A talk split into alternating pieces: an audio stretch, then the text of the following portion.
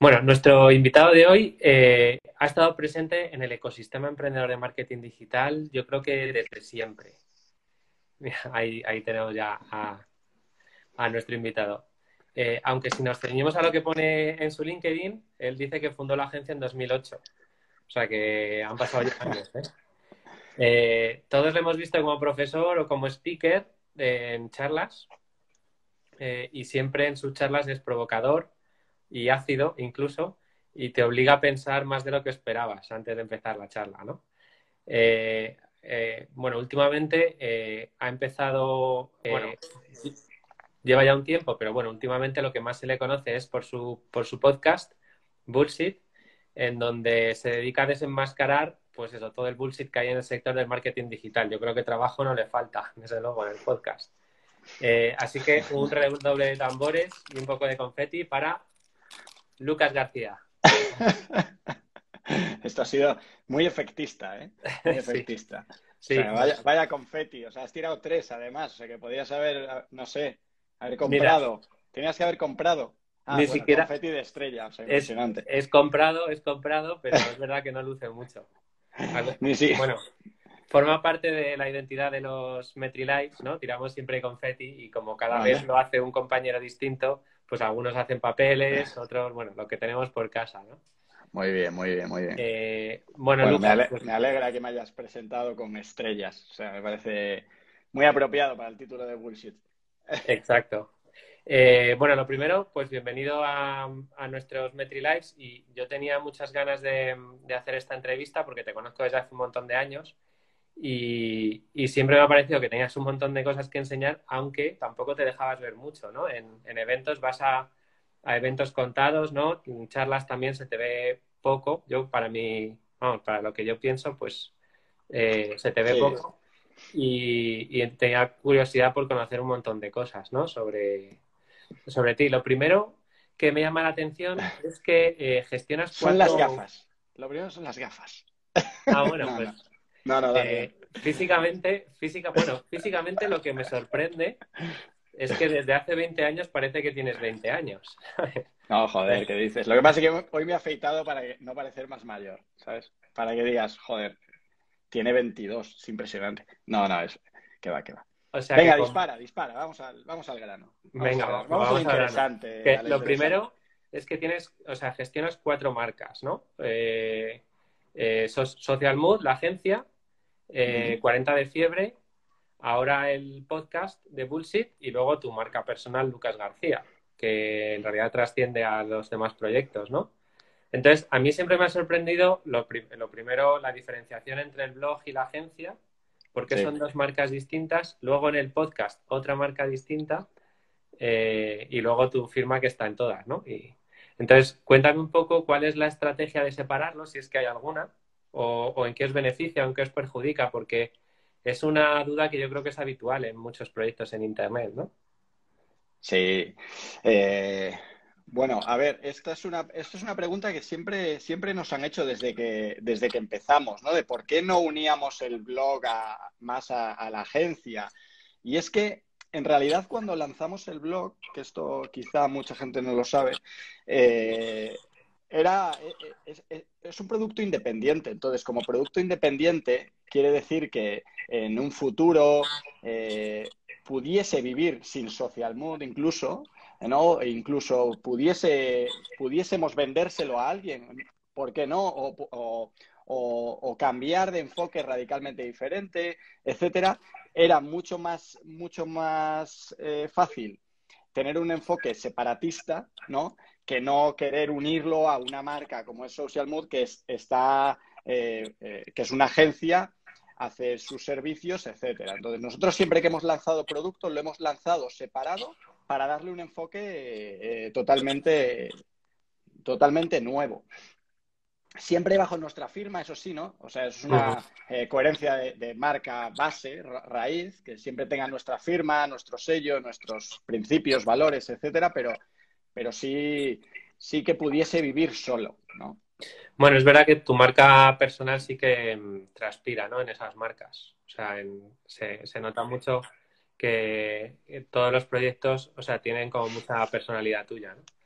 Eh, pero supongo que, por ejemplo, ahora cuando has empezado con el podcast, empezar con una marca nueva no te ha dado como pereza eh, empezar con redes sociales nuevas, ¿no?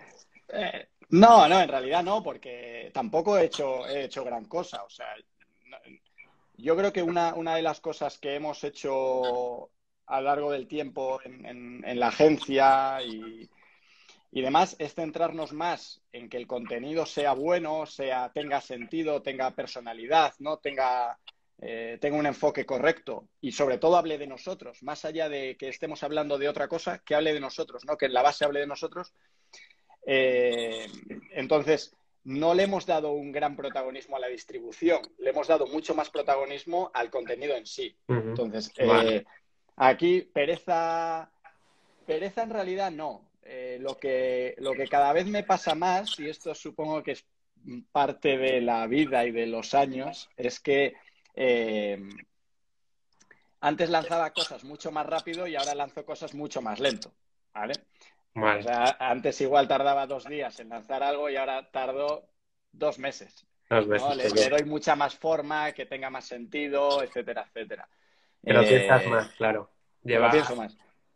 Arrastras, arrastras ya más, más cosas, ¿no? Más ganas. Eso sí. Eh, bueno, luego sobre la, sobre la agencia, sobre Social Mood, eh, empezaste entonces en 2008. ¿Qué edad tenías entonces? 24, 25. 24, 25. Joder, o sea, eras un, joven emprendedor, o sea, lo que ahora, ¿no? Lo que ahora se llama un joven emprendedor. Sí, ahora, bueno, ahora están los Forbes 30, Under 30, ¿no? Y todas estas cosas. Claro. Eh, no, no, no, pero eh, bueno, eh, la verdad que no, no, lo lancé yo solo, eso ya para empezar. Vale, esa era mi siguiente pregunta. No, no lo lancé yo solo, lo lancé con dos socias. Eh, con dos socias con las que compartía trabajo en aquel momento y que un día, pues, eh, les comenté, ¿no? Oye, ¿por qué no hacemos esto que hacemos constantemente? ¿Por qué no lo hacemos nosotros, no? Y se subieron al barco, hicimos, lanzamos Social Mood, funcionó bien. Al principio éramos una, factoría de producto, ¿eh? Hacíamos producto, no, hacíamos servicio ni siquiera, hacíamos productos eh, digitales y, de repente nos empezaron a salir clientes que querían hacer exactamente lo mismo ellos, ¿no? Y entonces nos decían, oye, ¿por qué no nos hacéis este blog o, este, o, este, o esta plataforma? ¿Por qué no nos la hacéis para nosotros? Entonces se la hicimos, funcionó muy bien. De hecho, funcionaba mejor cuando la hacíamos para clientes que cuando la hacíamos para nosotros. Eh, y, y, ahí empezó la agencia, creo que dos, tres, cuatro años después, incluso del lanzamiento. O sea, los primeros tres años fueron de, creación de producto propio. Que eso también nos dio, es, un, es una filosofía muy interna, ¿no? Hacer primero, vender después. ¿no? Nosotros funcionamos mucho así, de eh, si eh, antes de venderle un podcast a un cliente, tenemos éxito nosotros con uno, éxito, ¿eh? entre muchísimas miles y millones de comillas, eh, para lo que nosotros es éxito, que es que lo escuche alguien. Por lo menos la experiencia, ¿no? O sea, que no te lanzas a hacerlo para un cliente de primeras. No, no, no, y, porque tenemos que eh, entender bien los canales, entender bien la audiencia, entender bien la producción, entender bien todo, ¿no? Que muchas veces eh, nos lanzamos a hacer, hacer cosas sin, conocer el mercado, sin conocer nada, y eso suele ser un, jodido desastre. Vamos, tienes que tener mucha suerte o ser muy bueno para que te funcione, pero normalmente eso va a ser un, desastre. Oye, han pasado 12 años, ¿no? Desde que lo fundaste con tus dos compañeras. Me imagino que es, bueno, es casi una vida eh, profesionalmente, desde luego. Eh, ¿Siguen tus socias contigo? No, no, no. Mira, hace Hace cuatro años salió la primera, eh, ah, que no tenía mucha presencia en el día a día, ¿no? Era más eh, asesora puntual que otra cosa. Y hace, hace dos años eh, la agencia fue adquirida por un grupo de agencias de Barcelona y una de agencias de medios de Barcelona y entonces ahí pues ya era yo solo el único socio. Y, bueno, esta incorporación a una agencia más grande que te da un poco más de visibilidad, etcétera, etcétera, bueno, pues está bien. Tiene sus pros y sus contras, pero, pero estamos contentos de todos los movimientos que hemos hecho. Vale, o sea que hace dos años os integrasteis en un grupo más grande. Eso es. Eh, vale, ¿y los clientes los compartís o cómo, o sea, ¿qué, ventajas tiene estar en el grupo frente a cuando estabais solos? Mira, yo te voy a ser eh, sincero, yo pasaba por un momento un poco complicado porque era momento de cambio, eh, llevaba ya 10 años en el proyecto, para mí 10 años, la gente que me conoce lo sabe bien, 10 años es una auténtica barbaridad, que lo, lo máximo que aguanto en las cosas seriamente son tres años y de repente llevaba diez en un mismo proyecto. Sí que es verdad que siempre nos hemos mantenido en el cambio. Eso es algo que arrastramos también mucho ahora, que es que no, no estamos nunca más de dos años, tres, haciendo lo mismo. Siempre bajo las mismas premisas y la misma base, pero no estamos haciendo lo mismo, ¿no? Y entonces eso también nos permite evolucionar. Y, entonces yo estaba pasando por una etapa de, totalmente, de, estaba estancado totalmente, no, no sabía muy bien que, cuál era el siguiente paso. Y entonces empecé a hablar con, compañeros de agencias, de, de todas partes, de agencias grandes, agencias pequeñas y demás un poco. Y, y estaba habiendo un movimiento más de, de, congregación, ¿no? De agencias pequeñas metiéndose en grupos grandes y grupos grandes adquiriendo agencias pequeñas para ofrecer un servicio un poquito más, más, eh, bueno, eh, más ágil o... Vale, creí que, creí que vas a decir 360. No, no, no. Tengo que tener, ahora, ahora tengo que tener un cuidado terrible con las palabras que utilizo porque yo mismo me hackeo, ¿sabes? Es como cada vez que digo líquido o tal, digo, eh, me, me, doy un, me doy un, un golpe automáticamente. Vale, bueno, voy a intentar hackearte yo también de vez en cuando en la entrevista, a ver si me pillen alguna y así. Entonces, eh, las, eh, en, ese, en ese momento, hace dos años, dije, eh, hablando con...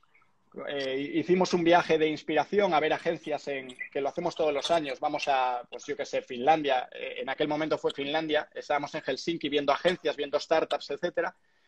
Y entonces conocí a, Alex, que, es el socio de la agencia que, con la que nos hemos fusionado. Y, y entonces me comentó, oye, si estás pensando en movimientos, ¿no? Eh, ¿por, qué no ¿Por qué no nos integramos? Eh, me pareció un ejercicio interesante, no tanto por el sentido de qué me pueden aportar o qué puedo aportar, sino por el sentido de nueva etapa, ¿no? Eh, nueva, nueva mochila, vamos a empezar a llenarla de otras cosas y eso a mí ya me, ya me, ya, me, ya me funcionaba, ya me funcionaba. Y, a día de hoy podemos decir que, no estamos compartiendo muchos clientes porque eh, tenemos eh, filosofías o formas de entender eh, los clientes de manera diferente, pero los que, los que sí son, los que sí compartimos la manera, eso sí que obviamente pues ellos ofrecen unos servicios, nosotros ofrecemos otros y, muy bien, y la verdad que muy bien, muy contentos. Vale, tú sigues dirigiendo entonces la parte de, de la agencia Social Mood. Sí, correcto. Eh, yo, soy guay. ¿Y vuestra De momento, de momento, mientras no me echen. Bueno, claro, ahora obviamente ahora hay jefes, ¿no? No, no son jefes, no son socios, pero vale, son eh, claro, ahora, ahora tengo que dar explicaciones en un consejo, ¿no? Eh, o, a, más gente, y entonces sí, podrían. Nunca se sabe si hago mal las cosas, podrían echarme de mi propia empresa. Eso es interesante, ¿no? Claro. Eso sí que es un es algo que, costaría bueno, No, no, tendría mucho sentido porque ya te digo que en Social Mood hay como mucha personalidad tuya, ¿no? Eh, ¿Cuántos sois ahora en el equipo en Social Mood? Ahora, mira, siempre estamos más o menos entre, entre 15 y 20 personas. Estamos ahí todos los años, pues acabamos el año eh, como, eh, pues de repente más gente, empezamos el año con menos gente, o sea, de repente, ¿sabes? Fluctúa. A mediados de año hay más gente, o sea, siempre fluctúan todos los años, pero siempre estamos entre 15 y 20. No, es un equipo ya con, complicaciones de gestión y de todo esto. Bueno, sí, obvio, obvio, pero intento tener a gente, eh, intento tener a gente con la que me iría de cañas, intento tener a gente con la que, a la que respeto, eh, o sea, intento tener gente sana, ¿sabes? Porque al final pasamos mucho tiempo juntos y, joder, eh, y mira, salvo dos o tres casos en toda nuestra historia, Eh, todo el mundo muy bien, muy bien. Obviamente, joder, pues siempre hay tensiones, pues hay gente que sale mal, hay gente que sale bien, pero, pero gente, gente guay, ¿no? Yo estoy súper orgulloso de tener siempre a gente a que diría, pues es que volvería a contratar al 80% de la gente que se ha ido, o al 90%. Ya. ¿Sabes? Los volvería a contratar. Ya, o sea, en, en el sector de agencias entiendo que hay mucha gente joven trabajando, ¿no? a los que formas muchos probablemente, o se forman en la agencia, se forman gente joven como yo, gente, sí, gente joven como yo. Eso es. Eh, no, sí, es, verdad que, aquí hay, nosotros en la agencia, pues siempre, los últimos años podríamos decir que tenemos una edad media de 25 años, 26, por ahí, ¿no? De repente entra alguien un poco más mayor y nos jode la media, pero eh, no, pero más o menos está por ahí. Y, hay bastante rotación, porque al final la gente joven, ¿no? Le damos unos periodos de. Tiene unos periodos de dos años, ¿no? De, voy a dedicarle a este proyecto dos años, uno, eh, y luego voy, voy a cambiar, depende de lo ambicioso que sea cada uno. Y sí que somos, por ser la, la, empresa que somos y por ser el, digamos, por, por el tipo de, empleado que contratamos o de persona que contratamos, ¿no? Esto de empleado es terrible. Eh, sí que somos escuela, pero no, no, nosotros, sino por el contexto en el que trabajamos, que le damos mucha libertad a la gente para que haga, deshaga, para que piense, eh, etcétera. O sea que tú puedes decir, en Social Mood hay mucha personalidad mía. Sí, hombre, claro, 12 años, ¿no? Eh, el, único que ha estado 12 años ahí soy yo, pues ahí hay una personalidad de marca ya establecida que no deja de ser yo, eh, yo, yo, yo, y Social Mood. Ahora bien, es que eh, Social Mood, para la gente que está dentro y para la gente que lo conoce, es las personas que están dentro son muy importantes, súper importantes. Sí, hombre, yo claro, hablo muy desde fuera, ¿eh? Lo, que vemos muy, desde fuera y también con perspectiva, pues eso, de bastantes años. Eh, además, eh, bueno, antes, la verdad no sé ahora mismo cómo lo estáis gestionando, pero bueno, yo recuerdo de ver además en Instagram vuestra oficina, que hacíais de vez en cuando alguna payasada divertida. Payasada es un término nuestro, correcto. Es, pues, pues ahí. pero, pero ojo porque las payasadas, ¿no? Que, esto es, esto es, hay que, hay que puntualizar, ¿vale? Hay que puntualizar. Las payasadas que hacemos suelen, suelen tener un sentido. No es un, en plan nos levantamos así y venga, vamos a hacer cualquier cosa, sino que alimentan un poco el espíritu de quiénes somos, ¿no? Que al final eh, si nosotros decimos que somos motherfuckers, ¿no? No es un título bonito y ya está, o un título que digas, wow, esto es porque se llaman así, sino porque intentamos que todo respire más o menos eso. Pues retamos los briefs de los clientes, pues le decimos a un cliente que ya no queremos trabajar más con él porque de repente no nos está tratando de forma correcta.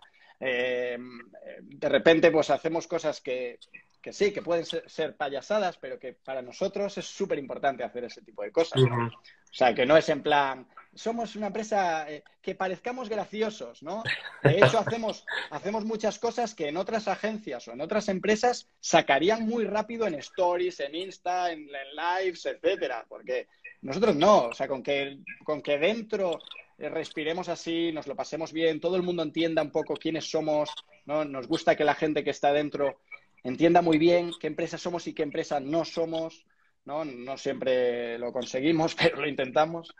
Así que, que bueno, que payasadas, pero payasadas con, con, sentido, ¿no? Vale, esto ahora como, o sea, ¿seguís manteniendo la, oficina ahora en esta época más sí, sí, sí, remote? Sí.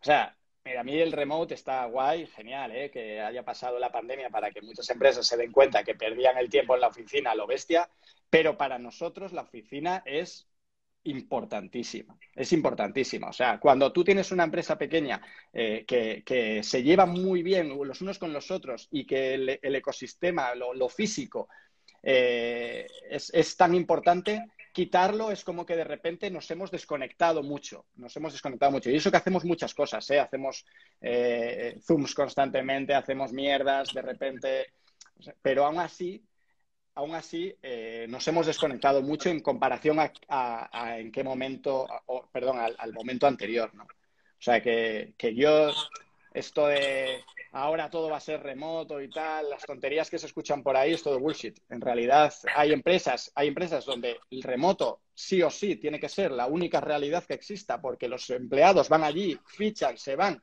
no interactúan, no, no hacen nada. Y otras empresas como la nuestra, que, que joder, vernos la cara, irnos de cañas, eh, comer juntos, hacer payasadas en la oficina, perder el tiempo en la oficina deliberadamente porque nos, nos suma etcétera, eso para nosotros es crítico.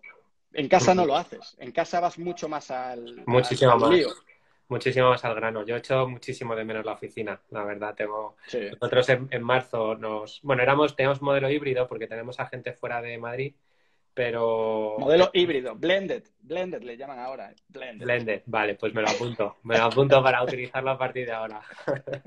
Eh, pues en, nuestro modelo blended teníamos la oficina en Madrid con dos tercios del equipo más o menos y en marzo pues decidimos irnos de momento a casa, ¿no? Y, yo lo he hecho muchísimo de menos porque es verdad que las reuniones es que vas a tiro hecho, o sea, parece que solamente se puede hablar del objetivo de la reunión, ¿no? Y que no, sin embargo, en la oficina, entre que llegaban unos y llegaban otros, o alguien decía, espera, que voy a por un café, pues hacíamos el payaso mucho más. Sí, sí, sí. sí. Total, total. Vale, y entonces, bueno, a lo largo de 12 años, yo entiendo que mm, si, si, desde fuera lo que vemos es un poco esta, o sea, bueno, lo podemos llamar cultura, ¿no? O sea, esa Oye, te voy a contar, hostia, espérate, porque te voy a contar una cosa que seguro que no sabes, obviamente, pero que es casualidad y está de puta madre, que el 26, hoy es 26 de noviembre, el 26 de noviembre fue el día que yo tuve una reunión con mis futuras socias para montar esta empresa. O, sea que Está guay, tío, que, que, me estés preguntando tanto sobre la agencia. Sobre la agencia. un, día, un día tan señalado. El día del aniversario. Pero fue justo hace 12 años. O sea, en 2008 empezaste a hablar. 2008, 26 de noviembre, correcto. Joder, macho. y el 8, de, el 8 de diciembre ya estaba montada la empresa, ¿eh? o sea que tampoco yo, ya, o sea, quiero decir que yo tengo la movida clara, se la cuento a mis dos ex socias y les parece ok y tiro. Era en la época en la que hacías las cosas en dos días. Ahora, te lo pensarías más. Sí, sí, sí, no, no, no. vale, bueno, yo te, estaba preguntando. Y mira, dice, dice Rocío, dice Rocío también por ahí, Rocío es clienta nuestra, fantástico. Y dice que también nos dieron un premio el año pasado, una gripina a, mejor campaña de redes sociales. O sea que, fíjate, es que es un día señalado. Es un día señalado. Pregúntame cosas de otra movida porque seguro que. Venga, ahora, pasamos, ahora pasamos a los que todavía nos Dale, dale, dale. Eh, ¿cómo, ¿cómo, transmites la, la, cultura a. O sea, bueno, ya me has dicho. Yo me he quedado un poco con la idea de haciendo el payaso en la oficina y compartiendo muchos momentos juntos que no son tan laborales, ¿no? Pero eh, ¿te esfuerzas en transmitir esa cultura? O sea, ¿piensas cosas que digas, voy a poner esta actividad o mañana vamos a hacer esto o voy a explicarles esto de esta manera, ¿no? Eh, o, dejas que sea pues mucho más improvisado? Joder, pues yo te, voy a decir que estoy súper harto del tema de la cultura. Eh, estoy súper harto. O sea, es como una cosa de cómo cuentas la cultura y tal, ¿no? Es, es como, mira, ¿sabes cómo se cuenta la cultura? Siendo la cultura. Exacto, Si yo me comporto de una determinada manera y dejo que los demás se comporten a su manera, lo que estamos generando ahí es una cultura de, cómo nos comportamos, de cómo operamos, de cómo hablamos con los clientes, ¿no? Eh, todo el mundo se viste como quiere, todo el mundo habla como quiere, tienen todos libertad. Eh, eh, se puede hablar conmigo y me pueden insultar a la cara ¿Sabes? Me pueden decir, eres un gilipollas, tío, lo que has hecho no tiene ningún puto sentido. Genial, vamos a hablarlo. Cuéntame un poco por qué para que yo lo entienda. Pero se puede hablar. Entonces, cuando tú creas esa, esa llámalo, ese, marco, la cultura se crea alrededor de eso. Y para mí eso ya, ya está. No necesitamos más. No necesitamos poner un... Los jueves de... Los jueves de cañas, no, mira, las cañas de repente hay semanas en las que nos apetece lunes a viernes ir de cañas y hay otras semanas en las que no nos apetece ningún solo día y no pasa absolutamente nada. Pero no es los jueves de cañas, ¿no? Que, eh, que parece impuesto por los grandes libros de la cultura. Correcto, sí. De eh, hecho, ahora hay empresas que deciden incluso escribir cuál es su cultura. No, bueno, cada uno que haga lo que quiera. ¿eh? Yo, yo, yo lo he hecho. Yo tengo un documento del 2016 que se llama Cultura y donde puse ahí un montón de cosas, pero luego, ¿sabes? Al cabo del año dices, pero ¿y esto por qué lo hice? No, no tiene ningún sentido. O sea, si, si si yo transmito unas cosas y la gente que lleva más tiempo transmite también esa, esa, esa misma manera de operar, los que entran nuevos verán muy rápido cuál es la manera de operar, ¿no? Exacto. Si yo, digo, si yo digo en ese documento, somos valientes, eh, vale, ¿y qué significa ser valiente para Claro, esta me- empresa? En esos documentos lo que he visto es cómo, cómo queremos ser, pero no cómo somos de verdad, ¿no? Eso se transmite y se vive, pero no Sí, es, sí, es sí, muy difícil, es muy difícil hacerte un examen a ti mismo, ¿no? Y ser tan sincero eh, como, como cuando lo transmites, que ahí no hay cojones, ¿no? Al final. 100%, 100%. Vale, pues si quieres pasamos al capítulo del blog, que también, o sea, el blog no sé si tiene 12 años, pero 8 o No. 10 años sí que puede tener, ¿no? Siete, 7 años. siete Pues, años. Lanzamos en 2013. 2013 ganamos Bitácoras eh, ese mismo año. De 2016 empezamos a dejarlo un poquito a su, a su libre albedrío. Vale, albedrío. eh, sí, yo recuerdo que en las primeras épocas era un blog muy activo eh, y entiendo que en realidad es porque servía un fin a, a la agencia. O sea, supongo que en aquella Correcto. época hacíais más servicios relacionados con SEO ¿no? Eso es. Eso es. y, era el sitio donde experimentar y, y, bueno, vosotros mismos aplicaros vuestra propia medicina, ¿no? Sí, Entonces, eso es. tenéis artículos posicionados ahí desde hace la tira de años. Siete O sea, que años.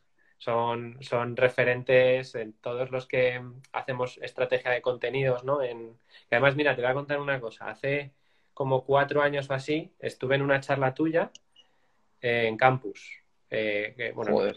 no te acuerdas, pero No, no. No, no, no digas nada de lo que yo haya podido decir hace cuatro años que no tendrá ni un jodido sentido, ¿eh? No, no, no, pues, pues sí, sí que tuvo, sí que tuvo sentido. O sea, en aquel momento estaba yo pensando que necesitábamos eh, empujar a tope nuestra estrategia de blogging y, y entonces pues te lo pregunté directamente en la charla, ¿sabes? Levanté la mano y te pregunté que, que si, o sea, que, que si deberíamos esperar un poco porque el esfuerzo de mantener un blog es alto, ¿sabes? O sea, hay que, hay que proponérselo, es, es- tiene muchísima dedicación. Y tú me dijiste, eh, o sea, tu respuesta fue, no pierdas un minuto, o sea, empieza ayer, ¿sabes? O sea, no fue con estas palabras, por supuesto, No, pero fuiste sería muy... más bien, ¿esperar a qué?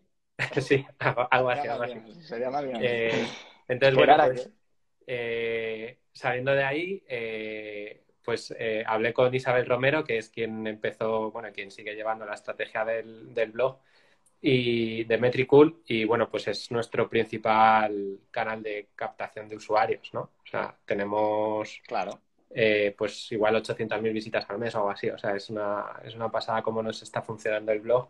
Y además en, en nuestro sector, porque vosotros también escribíais mucho sobre social media, eh, que es, yo creo que es de- dentro del marketing digital es de las áreas más agradecidas para los contenidos.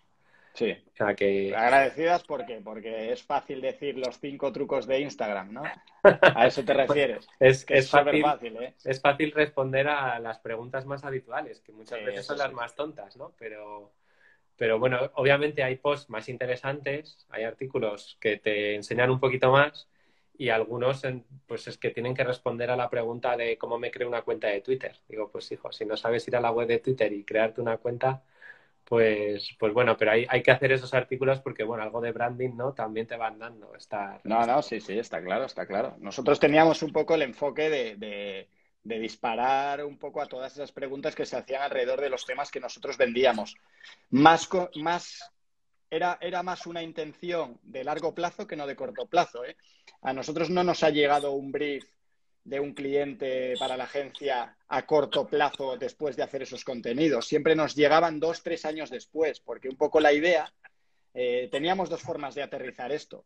Hablarle a los, a los middle y, y top managers, ¿no? Y entonces hablar en un lenguaje eh, suyo y, y de temas estratégicos, tendencias, Claro. reports, etcétera, o hablarle a los que estaban empezando a formarse en esto, ¿no? Tomamos la decisión de, de- de hablarle a los que se estaban formando por una sencilla razón, y es que esos serían en dos, tres, cuatro años los que nos contratarían, porque se han formado con nosotros, estarían súper con, con nosotros, ¿no?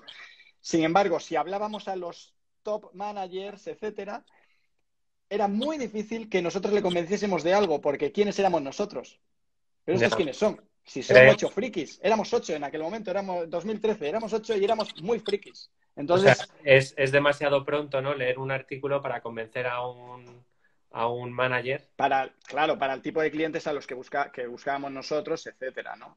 Porque siempre hemos buscado cliente, cliente grande, eh, de, cliente, sí, grande, con eh, proyecto pequeño, proyecto mediano, ¿no? Porque los proyectos grandes de cliente grande ya sabemos que para agencias como nosotros es, es muy complicado, pero, pero cliente grande con proyecto pequeño, proyecto mediano o cliente mediano con proyecto grande, ahí, ahí vamos. Pero el cliente pequeño nunca, le hemos, nunca, nunca lo hemos eh, atacado. Vale, ¿cómo, o sea, eh, ¿tienes a alguien encargándose de las ventas? O porque, o sea, parece como que vas como súper claro, ¿no? A un tipo de cliente. ¿Los buscas o directamente te encuentran ellos? No, mira, eh, esto es un buen, un buen tema. Hemos tenido a lo largo de la historia dos o tres personas que nos hacían un poco el trabajo de, digamos, de prospección, etcétera, y, no nos funcionó nada bien en ningún caso. Eh, quizá por una cosa importante, y es que al final eh, la gente que vende Social Mood no estaba vendiendo Social Mood de la manera correcta.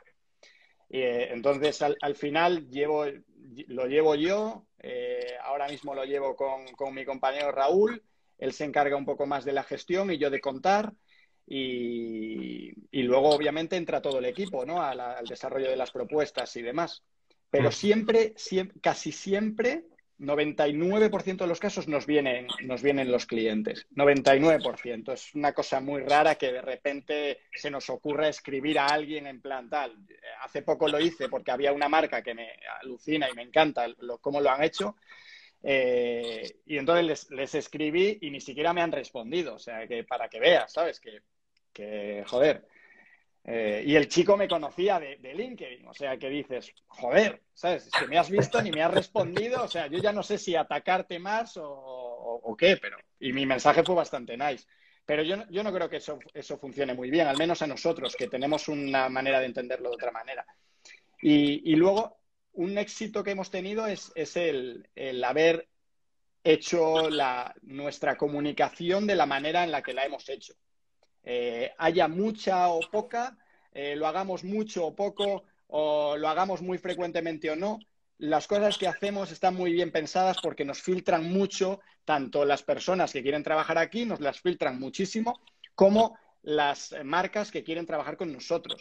O sea, yo recuerdo hace tres años nos entraban, no sé, voy a poner un número, ¿vale? Pero 40 propuestas al año, da igual, un número. Eh, y ahora nos entran ocho no es un tema de pandemia, no es un tema de nada de esto, es un tema de, filtro, de que entras en nuestra web y si no entiendes nuestra web, no vas a querer trabajar con nosotros. Bueno, pues, pues no he entendido nada.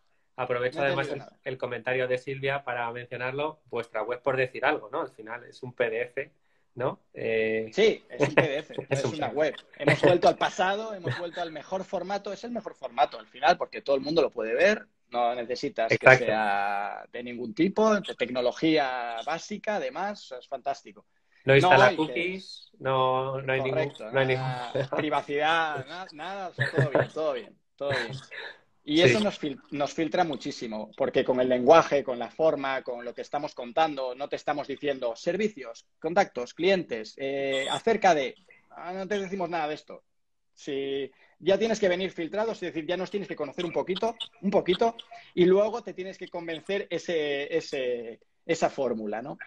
Y luego otra cosa importante es que esa fórmula habla, habla de nosotros, ¿sabes? O sea, que, que, quien conoce, que me conoce a mí o conoce a Social nosotros somos así. Es decir, no es una web que son fuegos artificiales, que eso es muy, muy, muy común, ¿no? Hacer una web que es un fuego artificial o unas redes sociales que son fuegos artificiales, luego abres la, la, cortina y es todo una mierda. Y decepciona, sí, decepciona, claro. Aquí, aquí no, o sea, que aquí quizás es diferente, es, es muy simple todo, va directo al grano, te cuenta una, una gracia, pero si entiendes la gracia y abres la cortina, descubres que por detrás esa gracia tiene un sentido mucho más profundo, etcétera. Vale, o sea, yo lo que veo al final es que la estrategia del blog Em, responde perfectamente a la de la agencia también. O sea, has hecho una apuesta, habéis hecho una apuesta eh, a largo plazo y muy basada en branding. O sea, lo que más trabajáis es la marca. Eh, y, el blog lo que hace es educar a gente para pero que os vaya conociendo, simplemente para que os vaya conociendo. O sea, no hay ninguna finalidad transaccional eh, en este blog para nada. es, es, educar a gente, pero que os conozca, que sois vosotros los que les habéis educado y dentro de unos años que se acuerden de vosotros. Eso es, y eh, funciona. te lo digo. Y funciona, hombre, funciona me imagino que a largo plazo, o sea, quiero decir al principio. Sí, sí, sí, pero que, funciona porque vemos gente que, nos escribe mucha gente que sois los de, ¿no? Y esto está bien, eso está bien, eso está bien. Ahora te diré que si lo analizamos a, a 2020, te diría que 40 de fiebre no nos representa ahora mismo. No nos representa, o sea que Social Mood ahora mismo sí si tiene que pensar en algo es como darle otra, otra vuelta a 40 de fiebre porque ahora mismo no nos representa. Es un blog, pero es que todo el mundo tiene blog. Nosotros, ¿dónde estaríamos? Haciendo ese blog, vale, pero haciéndolo como, ¿no?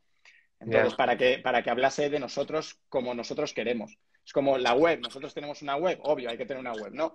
Bueno, hay que tener una web. No, mentira, no hay, que, no hay por qué tener una web. Pero si tenemos una web, ¿cómo sería esa web? Pues tiene es un ejercicio diferente. En el blog también lo mismo, ¿no? ¿Cómo sería, cómo sería ese ejercicio diferente? Porque ahora mismo, digamos que para mí la web es 2015. No es 2020, ¿no? Claro, en aquel momento estabais más centrados en servicios de social media, entiendo. Y ahora bueno, y ahora también, ¿eh? Ahora, también. Lo bestia. Sí, sí, sí, ahora lo bestia porque para nosotros la marca se construye desde las redes sociales. Entonces, si no empiezas a construir la marca desde ahí, estás jodido. Y, y entonces eh, lo, más importante que vendemos es esa construcción de marca desde abajo. Vale, entonces, ¿qué, nos queda por innovar en redes sociales? ¿No? Después de... pero, o sea, me preguntas cosas eh, poco trascendentales y ahora me estás preguntando esto, o sea, ¿qué cojones? Esto ya de repente ha pasado a, ser un programa de filosofía. bueno, es que, eh, o sea, los contenidos que tienes en el blog, o sea, que, que tenéis en el blog, pues responden un poco a la estrategia de 2015, ¿no? Y, era cuando trabajabais las redes sociales en ese momento. Las redes sociales han evolucionado mucho. Esos muchos de esos contenidos siguen vigentes. Vamos, yo, por los Sí, siguen vigentes, pero, pero yo ahora, yo, si me dices a mí, yo no los firmaría. Ninguno. Ninguno. Ni uno. O sea, de hecho, cuando me mencionan en Twitter con un contenido que hice en el 2016, digo, por favor, o sea, ni le das like. no, no, que esto no, no, suba más de lo que tiene que subir, ¿sabes? O sea, tres, tres retweets, venga, genial, pero que no, que no, que no, que soy. Porque ya las palabras, ¿no? Lo que digo, eh, nosotros en 2015, 2016 y antes, ¿no? Éramos bastante aleccionadores, ¿no? Decíamos cómo deberían de ser las cosas. Y ahora tenemos una forma de entender, quizá por la edad o la madurez, de entenderlo radicalmente diferente. Aleccionador cero. O sea, me preguntas, te doy mi opinión, pero no es la verdad absoluta, ni muchísimo menos. Hay mil millones de personas que lo hacen genial, de otra manera diferente a la que lo hacemos nosotros. Les funciona, tienen clientes impresionantes, pero conmigo, con Social Mood, lo que va es hacerlo así, ¿no? Bueno, de todas o sea, yo entiendo que, que habéis evolucionado en estos años y que por eso por eso ves esa diferencia con respecto a tu lenguaje actual o lo que queréis comunicar, pero hay mucha gente que está todavía en lo que tú estabas en 2015 y 2016, o sea, gente que entra ahora y que lo ve completamente. Pero ese es su problema, no es el mío, ese es su problema. bueno, pero, pero por eso. No, no, que yo no me arrepiento de nada, que yo veo vídeos míos desde hace, de hace 2014, charlas de 2014 y me descojono vivo. O sea, que no pasa nada, que eso es Internet. Internet está, está lo de ahora y lo de hace mucho tiempo. Entonces, es, es, guay eso. Internet está ahí para recordárnoslo todo, sí. Y, sobre, todo Facebook. bueno, yo he puesto todo privado en Facebook porque es un coñazo. Si no, es un coñazo. Te recuerdo tal. Digo, no me jodas. No me recuerdes nada, coño. Cualquier momento pasado fue mejor, ¿no? No me jodas. Quita, quita. Vale, eh, y bueno, y ahora, eh, ¿cuánto tiempo llevas más o menos con, con Bullshit, con el podcast? Pues Bullshit lo inicié en plena pandemia, ahí en abril, pues cuando todos los eh, habitantes de España lanzamos un podcast, más o menos en la misma época, porque fue un furor, estábamos todos aburridos y ¿qué pasa? Se lanzaron, ¿cuántos podcasts se lanzaron? Creo que eran 80.000 en tres meses. 80.000 podcasts, una puta barbaridad. Y, lo lancé por ahí en abril, un poco eh, desarrollando, dándole forma a lo que iba escribiendo en LinkedIn y demás, ¿no? Que era un poco eh, lo que busco es la, sátira o la parodia de, todo este mercado que está lleno de palabras, lleno de cosas que no significan absolutamente nada, lleno de gente que se cree que sabe algo, pero en realidad nadie sabe nada, ni yo ni ellos, nadie sabe nada. Eh, gente dando lecciones a tope de cómo, cómo tiene que ser la foto en LinkedIn. Está a tomar por culo. O sea, la foto será como a mí me apetezca mostrarme a mí, ¿no? O sea, que porque si no lo que vamos a hacer somos todos robots. Es como debe ser la bio en Twitter y es como, pues todos robots, todos robots, pon un link, un no sé qué, un no sé cuánto, un hashtag, venga, ya está, todos robots. Entonces, es, curioso que cada vez más gente habla de, diferenciarse, cada vez más gente, o sea, yo, yo todo el rato estoy leyendo mierdas de cómo diferenciarse, eh, sobre todo, cómo diferenciarse en un entorno saturado. sigue estos cinco pasos para ser diferente a los demás, ¿no? Y, y dices, pero hijo de puta, con perdón, ¿eh? Eh, estamos a las 5 y 40, se pueden decir tacos todavía. Si sigues los pasos de la gente que te dice cómo diferenciarte, jamás te vas a diferenciar. O sea, es de perogrullo absoluto, ¿sabes? Porque como tú hay 50 que están leyendo eso en el mismo momento. Entonces, sé tú mismo, digo, te cagas, o sea, genial, gracias por decírmelo porque estaba intentando ser otra persona, ¿sabes? Justo estaba intentando ser Steve Jobs, no me salía, mira que lo he intentado, me fui a un garaje en San Francisco a ver si me salía algo, pero nada, no hay, no hay forma. Luego me compré un, piso de mierda, puse un cartel de, Amazon pintado a mano, quise ser Jeff Bezos, pero tampoco me salió. Joder, eh, la gente es la hostia. La gente es la hostia. O sea, se ve, se ve mogollón de sentido del humor en el, en el podcast, esto es verdad. Y lo, lo primero, a mí lo que me flipa es cómo interpretas, incluso, porque para dar ese tono de humor, eh, o sea, incluso, no sé, como hacen los locutores de radio, ¿no? Que impostan un poco la voz y ponen las entonaciones. Eh, entonces, o sea, yo en realidad pienso que tiene bastante de preparación un, episodio, o sea, que tienes que al menos hacerte un guion. O... Te, sorprenderías. Hay, hay mucha improvisación. Ah, tiene, tiene, mucha preparación. Eh, un día voy a grabar cómo lo hago porque hay gente que me dice, joder, te debe de costar un montón llegar ahí. Digo, sí, sí, sí, un día lo voy a grabar porque vamos, tardo exactamente, tardo exactamente en escribir, grabar y editar tardo una hora y cuarto, una hora y diez, una hora, depende de lo que me voy editando. Porque es, en la edición en lo que gasto tiempo, porque en escribir son cosas que, estoy pensando. Si no, por eso tampoco tengo una frecuencia establecida. Porque de repente en la pandemia, eh, eh, no sé por qué cojones, pero tenía un montón de, ideas y, y me salía, estaba muy creativo, súper creativo, y ahora estoy mucho menos creativo. No sé si la alimentación, no sé si el tiempo, no sé si el qué, pero eh, ahora estoy menos creativo. Entonces ahora hago menos, antes hacía mucho más, pero me sale solo. O sea, no, no tengo que prepararme. Que la gente dice, el otro día, mira, me, me, dijeron de participar en un podcast y me decían, me decían los chicos, em, claro, entendemos que tú no eres, no eres así en tu día a día y digo, joder, es que quien me conoce sabe que soy así. Obviamente exagero un poco ciertas expresiones para el efecto, ¿no? Y tal, pero, pero yo soy así. O sea, es que yo no podría hacer nada en lo que yo no fuese así, porque me costaría mucho. Y yo soy cero constante. Entonces, si no eres constante, aún encima te aburres rápido de las cosas, como me pasa a mí, y demás, venga, eh, como no, no, sea yo tal cual, lo voy a dejar al tercer episodio. Está claro, con, los, con los contenidos pasa esto, ¿no? Que tienes que tener como mucha pasión por lo que estás haciendo. O sea, te tiene que interesar mucho el tema porque si no te hartas rápido, ¿no? Total, eh, total. Con, el bullshit, desde luego, tienes, tienes buen. A mí, a mí aquí lo que me pasa también, y es, y es guay, es que cada vez hay más bullshit. O sea, cada vez es espectacular. O sea, yo ya, yo entro en LinkedIn y es como, mira, no necesito entrar en ningún sitio más, ¿sabes? Ahí está, eh, ahí está todo, está, está todo. Pues en, te tengo que decir que en YouTube también hay un, hay bastante. Ya, ya, ya. pásate, por, pásate por otros sitios para. Al principio iba a hacerlo en vídeo, iba a hacerlo en vídeo, pero me, costaba mucho más editar y demás, y dije, mira, eh, no tiene mucho sentido, esto tiene que ser algo mucho más rápido y, tal, ¿no? Pero, pero sí, sí, en YouTube es increíble. O sea, buscas cualquier cosa de marketing y flipas. Dices, ostras, tío, que hay gente, hay gente aquí que se está creyendo esto, que es guay, pero que, te, pero que esto está, está y los anuncios, el mercado. los anuncios sobre traders. Eh... Bueno, esto es terrible. Yo, yo, yo, ¿sabes qué me pasó? Que todos estos anuncios de traffickers, traders, eh, eh, optimizers, etcétera, de todo esto que se está poniendo ahora closers, closers, de alto valor. Estos anuncios me los manda la gente, ¿no? La gente me manda, ¿has visto este tal? Y entonces yo lo que hice era parodiar esos anuncios, ¿vale?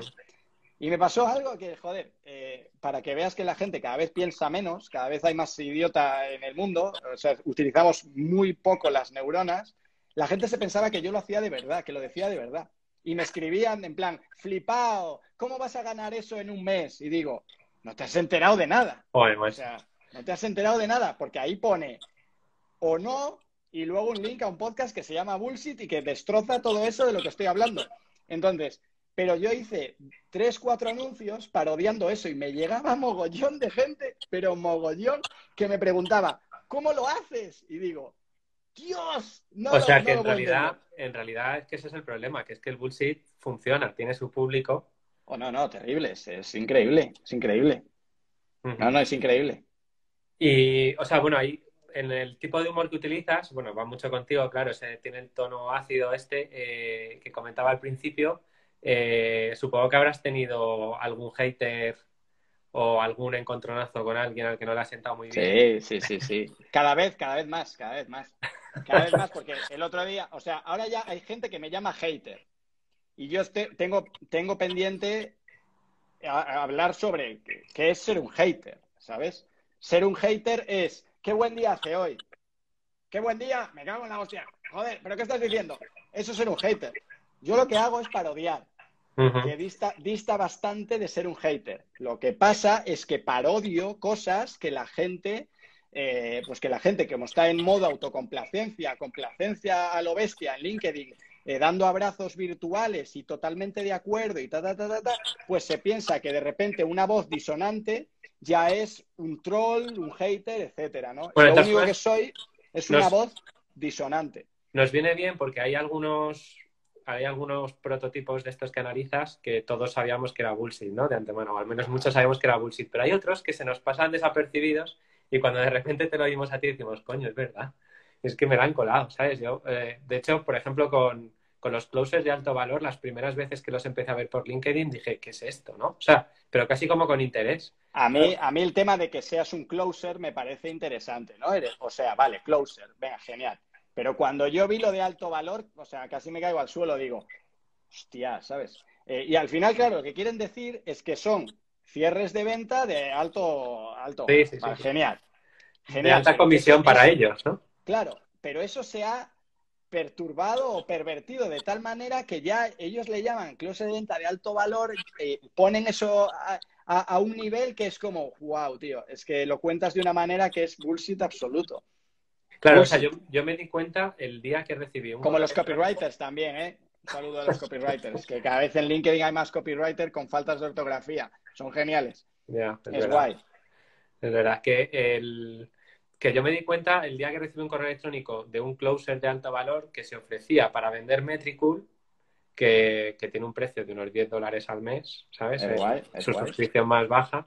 Y además eh, no me lo escribió en un correo, sino que hizo un vídeo y me mandó el vídeo. Y el vídeo era, hola Juan Pablo, quiero ofrecer mis servicios como tal. Y digo, pero de verdad, ¿te has grabado en vídeo para decirme esto? O sea, es que me... no, pero bueno, es que eh, al final lo que hay que ver es de dónde nacen todos estos personajes. Que hay eh, cinco o seis americanos que lo revientan eh, con charlas a 400.000 personas, 40.000, 10.000, 20.000, etcétera, y, y venden sus fórmulas eh, cada vez hay más gente, además hispana, que, también está vendiendo esas fórmulas y al final son siempre las mismas fórmulas, cambian el título y ya está, ¿no? Y es terrible. Y en España, por ejemplo, son siempre los mismos cinco o seis, que de repente ahora es trafficker, pero mañana es otra cosa, ¿eh? O sea que, pero es la misma fórmula. un vídeo muy, muy épico, con música épica, el trabajo del futuro gana, o sea, ¿qué dices? Dios, eh, que alguien les pare, que alguien, o sea, eso debería de ser ilegal. Estás engañando a un montón de gente. Hay otros que les funcionará muy bien porque el método tiene sentido, es que tiene mucho sentido el método. Lo que pasa es que eh, eh, se lo estás vendiendo a gente necesitada.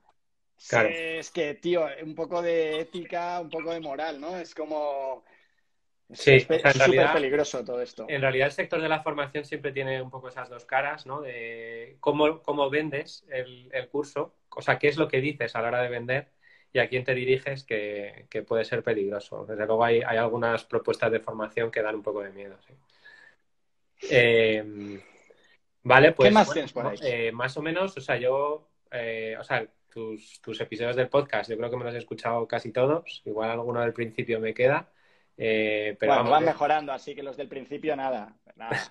ya lo que pasa es que en el, en el Apple Podcast, cuando reproduces vas de arriba para abajo y al revés sería. O sea, siempre, siempre va no, no, no.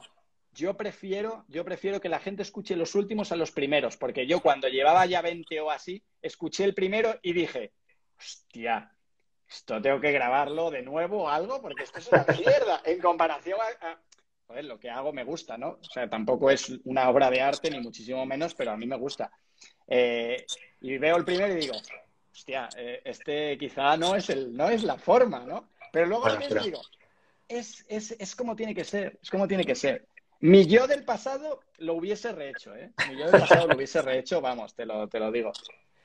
Vale, pues bueno, yo creo que de todas formas hemos estado leyendo algunas de las preguntas, ¿no? Más o menos la conversación la hemos llevado por ahí. Te están dando algunos, algunos consejos, ¿no? Sobre dropshippers. No me digas, me están dando consejos. Eh, o sea, bueno, recomendaciones para, que hables de los dropshippers, eh, maestros del funnel, Herbalife. O sea, tienes, tienes, tema, por aquí. Sí, sí, O sea, hay que, hay que, ves, que necesito más gente que me dé, me dé tips para hacer más bullshit. Vale, Tengo una pues lista de la hostia, ¿eh? O sea que lo que pasa es que lo que lo que no tengo es la cabeza para ponerme ahí a, eh, todos los días. Bueno, pues te mandaremos. O sea, yo si lo que descubra por ahí te diré, tío, hazme, por un, favor, profiling de, por favor. hazme un profiling de esto, ¿no? Además, puedo utilizar anglicismos, ¿no? No, no, es que el anglicismo es, es crítico en, determinada, en determinados contextos, es, es muy interesante. Claro. Eh, vale, pues luego, eh, ya para terminar, tenemos una sección en, en los MetriLives en el que te, el, invitado anterior dejó una pregunta para ti sin saber quién eras tú. O sea, sin saber, que tú, sin saber que tú eras el siguiente invitado, mejor dicho. Entonces, eh, lo que, y luego vete pensando porque te voy a pedir una pregunta para el siguiente invitado sin saber quién es. Eh, entonces, bueno, la semana pasada eh, fue Isama Minayo, que es influencer de moda, y lo que nos dejó para ti fue, ¿qué cambiarías de tu pasado? Entiendo o sea, tú lo que te diga, lo que te digo, esto es un podcast, o sea, es un podcast, ¿ves? Yo estoy con el podcast. Esto es un programa de filosofía. ¿Qué cambiarías de tu pasado? Joder. ¿Cómo se llama la chica? Isama Minayo. Llama Minayo. Pues, eh, hostia, eh, ¿qué te ha llevado a, acabar 50 minutos de live y preguntar esto al siguiente en plan, le voy a joder la vida? Le voy a joder la vida. De todas formas, te digo que no es de las preguntas más difíciles que nos han dejado. No, no, no. A ver, que difícil no es. Difícil no es. Lo que pasa es que yo te diré que cambiaré de mi pasado pues es que va a sonar un poco a Paulo Coelho lo que voy a decir y, para mí eso es terrible. Bullshit. Y esto, esto se puede utilizar en mi contra, seguro que alguien lo va a utilizar en mi contra, pero yo te digo sinceramente, sinceramente lo que pienso que es que si cambiase algo de mi pasado no sería el que soy hoy. Entonces, siempre he pensado que, eh, joder, eh, por, por poner, ¿no? Quizá cuando era pequeño mi padre X, ¿no? Y digo, ya, ya, pero es que yo soy así como soy por, también por eso. Claro, ¿no? Entonces, no cambiaría nada de mi pasado, a tomar por culo. Intentaré cambiar hacia adelante cosas que vea que igual no hacen mucho efecto en mí, pero el pasado nada. El pasado ahí está, hay que olvidarlo un poco. Hay que olvidarlo. Eso es un poco, un poco bullshit, ¿eh? pero ok, pero se me permite por estar ya en, el, en la recta final. En la recta final, vale. Y entonces ahora nos tienes que dejar una pregunta también para el siguiente obviamente intenta que sea sobre marketing digital porque nuestros invitados suelen ser sobre marketing digital. O sea, ¿no? que a mí me hablan del pasado y yo tengo que hablar de marketing digital. Hombre, la, la pregunta la verdad venga, que la- no, no, no, está, está bien, está bien. ¿La tengo que decir ahora? Sí, sí, sí, claro. La, tenemos Vale, que vale. Venga, venga, fantástico. Espera, espera, antes de que la digas. Te voy a pedir que la contestes. O sea, que no te pases. ¿Que la conteste yo? Sí, sí, sí, te voy a pedir la tío, pero ¿esto qué es? ¿Esto qué es? ¿Esto, es- esto es una invitación o es una putada? Espera, que me voy a dar luz. Me voy a dar luz que ¿eh? se me ha hecho de noche. Ahora ya tienes, ya tienes foco de youtuber también y todo. No, en realidad estoy. eh, te- tengo detrás un espejo que es donde se maquilla mi mujer, que tiene luces y las acabo de encender. O sea, de lujo. Eso me gusta más, joder, porque lo del foco de youtuber, el, el- el- el aro, aro de luz, éxito de ventas en No, Amazon, esto es- ¿eh? este es un espejo redondo que tiene foquitos, ¿sabes? Te- Es que la gente, tú sabes que la gente no sabe grabarse vídeos sin el aro de luz. Claro, claro. O sea, el aro de luz es impre- imprescindible. Pues si no, no, no puedes grabarte un vídeo sin el aro de luz. Pues Lo primero es el aro de luz y luego el vídeo, el contenido. El contenido es lo de menos, el aro de luz. Eh, sí, sí, me estás poniendo muchas puertas al campo. Fantástico. A ver, eh, la pregunta es la siguiente. La pregunta es la siguiente.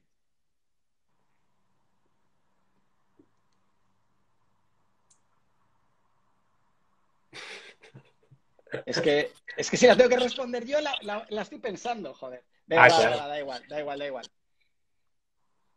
¿Cuánto tiempo de vida le queda a las redes sociales? ¿A todas o alguna en concreto? No, no, a las redes sociales como las conocemos hoy. Vale, vale. Vale. Incluso, incluso, bueno, podemos profundizar en alguna de ellas, ¿no? O sea, pues, ¿cuánto tiempo le queda a Twitter? a- Venga, no, no, ¿cuánto Facebook? tiempo no? Porque van a decir una cifra y no van a pensar. No, vamos a rascar un poquito. ¿Qué sentido tiene, qué sentido tiene en tu vida Instagram? ¿Vale? Ah, bueno, mira. Vamos a un poco más de filosofía, o sea, un poco más de filosofía. Vamos a dejarlo ahí. Y yo y te digo el mío, te digo el mío. Vale. Eh, el, el mío es descubrir productos interesantísimos. O sea, el, el- el abridor de latas automático, de repente el, el pelador aquel, el, el exprimidor de los tubos de pasta de dientes, ese, hostia, es un descubrimiento único. Yo tengo que la- decirte una cosa que fui adicto, em, pues eh, con 23, 24 años, los sábados por la noche cuando llegaba a casa a ver la teletienda. O sea, No, no, pero es que Instagram, lo voy a decir aquí, lo voy a decir aquí, podéis utilizarlo como highlight de, de esta entrevista si queramos un poco de clickbait, es Instagram es la nueva teletienda, es la nueva teletienda, sí, es sí. la nueva teletienda. Pueden ser La mucho tienda más en casa, de hecho, la tienda en casa, los fundadores de la tienda en casa son los máximos accionistas de Instagram. Eso la gente no lo sabe, pero O sea, es, la digitalización de la tienda en casa. Sin duda. Es un nuevo formato que sacaron hace unos años en la tienda en casa. Muy bien, pues oye, una pregunta maravillosa para nuestro siguiente invitado, así que eh, con esto y agradecerte la entrevista. eh, ha sido- Igual, igual. A mí me ha gustado mucho. Eh, Sí, a- joder, eres, eres majo. Yo pensaba que ibas a ser un poco más tal. Eres, está, está bien. O sea, podría repetir. Lo me mismo- dicen, ¿repetirías? Bueno, Bueno, vamos ahí. Vamos Bueno, vamos, a Vamos a ver, ver. vamos a ver si un día nos tomamos una cerveza y todo. tío. Joder, encantado. De Que- cerveza seguro que hablamos de más cosas. Claro. Cuéntame. Que, bueno, iba a decirle a nuestros oyentes eh, o, bueno, los asistentes del directo que nos sigan en redes sociales para los siguientes directos, sobre todo en Instagram, claro, que es donde sale en directo. Y, y luego tenía una cosa más que es querido finisher, ¿no? Eh, Fiel finisher. ¿qué, le decimos, finisher. ¿qué, le qué le decimos a nuestro querido finisher? Si ha llegado Pues- hasta aquí, Yo le diría, eh, fiel finisher, sé tú mismo. Porque no puede ser otra cosa, joder. Coño, muy bien. le diría eso. Muy bien, pues un consejo estupendo para cerrar, para cerrar el capítulo. A lo Pablo Coelho, eh, 2.0. Hostia, 2.0 es un bullshit, es interesante. Voy a pensar en 2.0. De puta madre. Muy bien, pues te llevas una larga lista, ¿eh? Bueno, Lucas, pues un súper abrazo. Bueno, igual, igual. Nos vemos. Chao, Hasta luego. Chao, chao, chao.